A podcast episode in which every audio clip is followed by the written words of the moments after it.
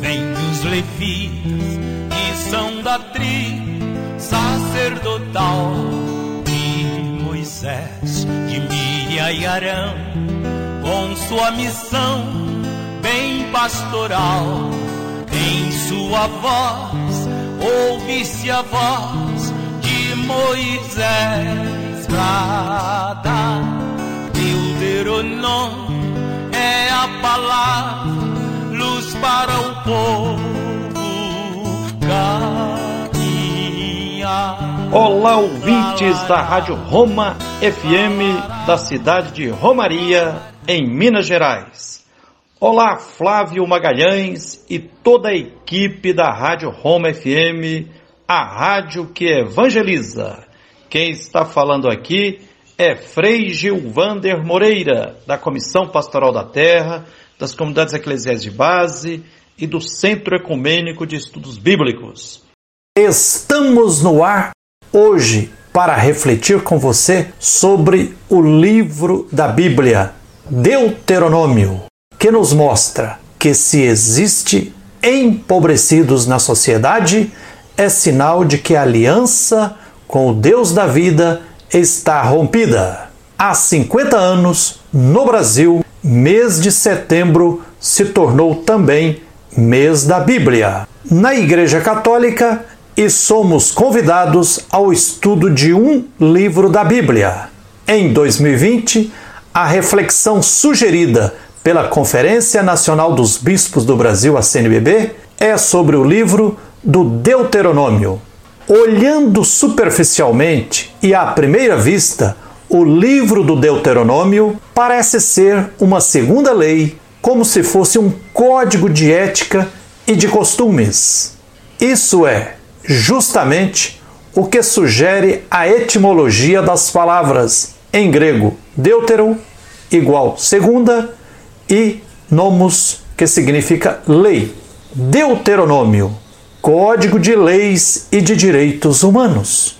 Compreende uma série de ensinamentos acompanhados de exortações, apelos e advertências da tribo sacerdotal dos levitas.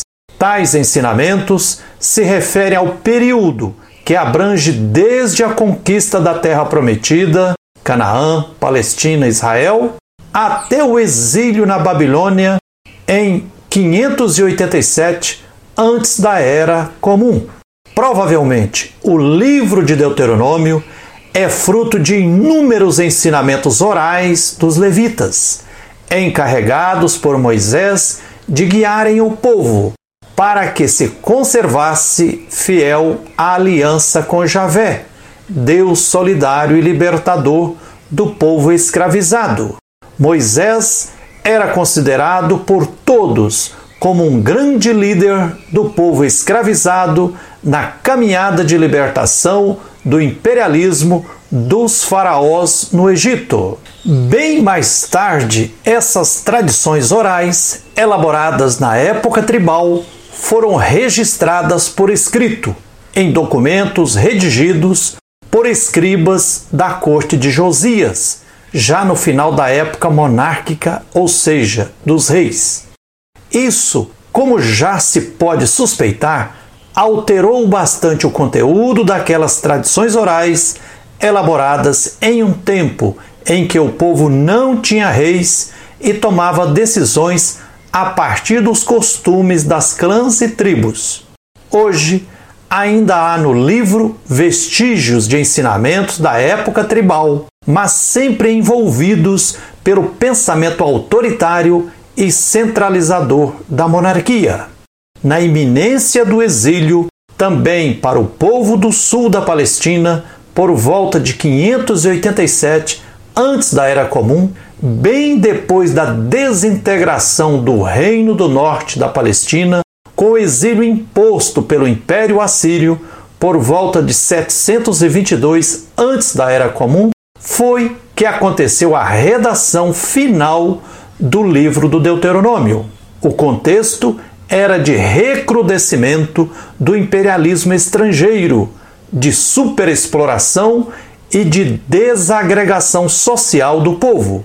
a edição final do livro de Deuteronômio pretende apresentar um projeto para a construção de uma sociedade justa economicamente e solidária socialmente. Para isso, alerta, abre aspas, se vocês não obedecerem a Javé, seu Deus, não colocando em prática todos os seus mandamentos e estatutos que eu hoje lhes ordeno, virão sobre vocês. Fecha aspas. Está lá em Deuteronômio capítulo 28, versículo 15.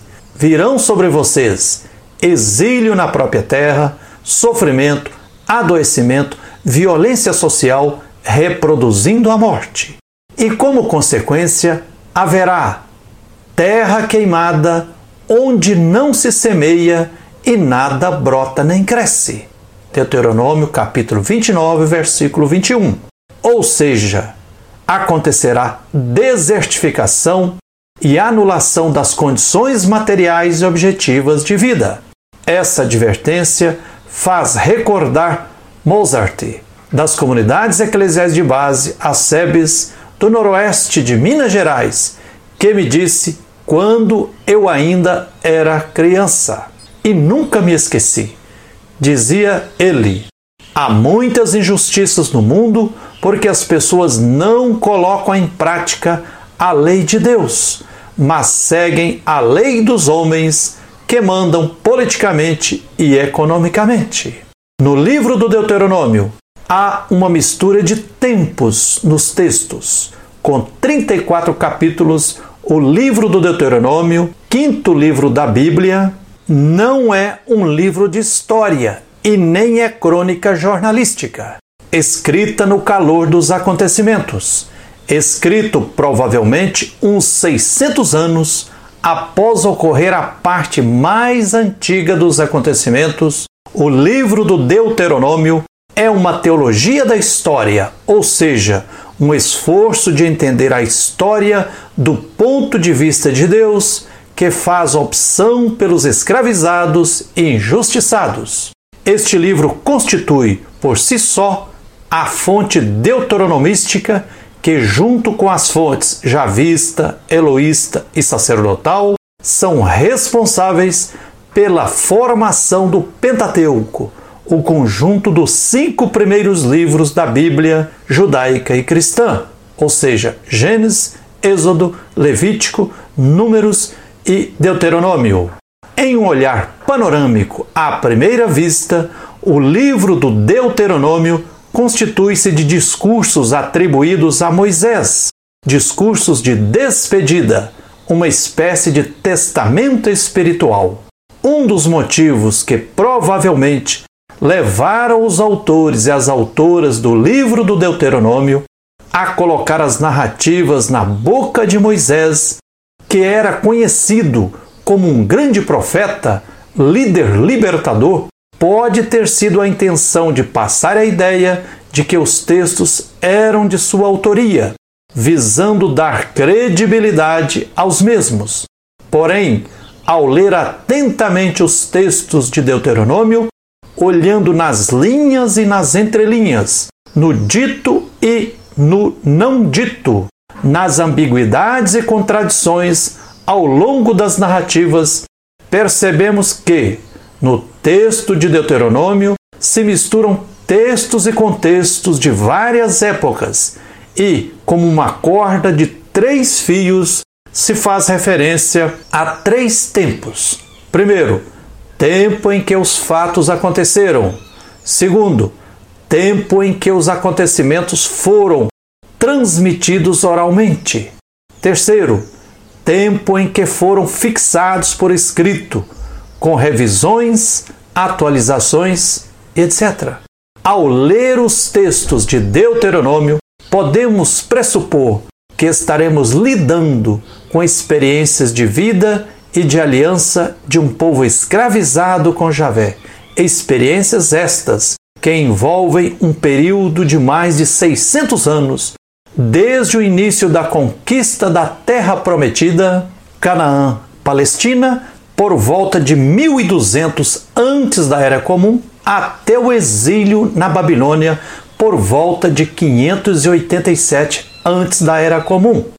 Para compreendermos de forma sensata e libertadora os textos do Deuteronômio, é necessário pressupor que o livro envolve várias etapas e um longo processo de gestação, nascimento e de desenvolvimento. O povo em marcha de libertação das opressões, que buscava seguir a aliança com Javé, tinha sido um povo escravizado, mas cheio de fé em um Deus libertador e, por isso mesmo, povo que resiste e luta pela superação de toda e qualquer escravidão.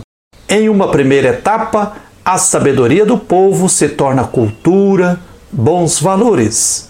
Por exemplo, a nossa experiência camponesa de partilhar com a vizinhança um pedacinho do porco matado por nossa família ajuda-nos a imaginar a partilha e a solidariedade que foi experimentada na época da vida nos clãs, sob o regime do tribalismo. Ser solidário, solidária, era um valor a ser posto em prática e também era uma necessidade de sobrevivência dos grupos minoritários.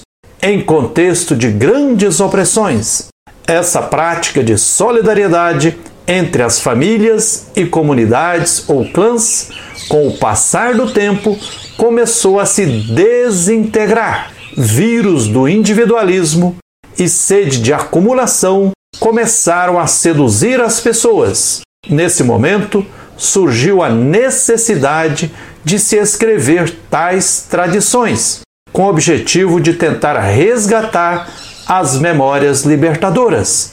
Quando começaram a aparecer pedintes, estrangeiros, viúvas e órfãos desamparados, era sinal de que a aliança com Javé estava sendo rompida. Em uma segunda etapa, criam-se leis para não haver pobres. Por exemplo, a utopia sonhada e defendida pelos autores e autoras do livro do Deuteronômio brada: que não haja pobre no meio de vocês. Ao acordar a memória, percebiam que, lá atrás, ninguém estava sem terra.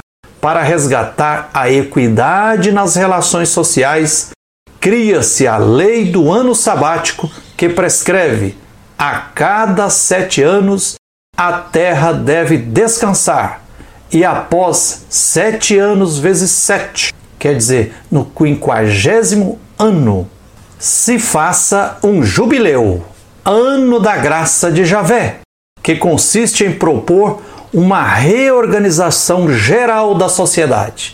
As terras compradas devem ser devolvidas aos seus antigos donos, aos seus ancestrais, porque a terra pertence a Deus. Está lá em Levítico, capítulo 25, versículo 23. Todas as dívidas devem ser perdoadas. Ninguém explore seu irmão. Levítico, capítulo 25, versículo 17. Declare-se um perdão geral.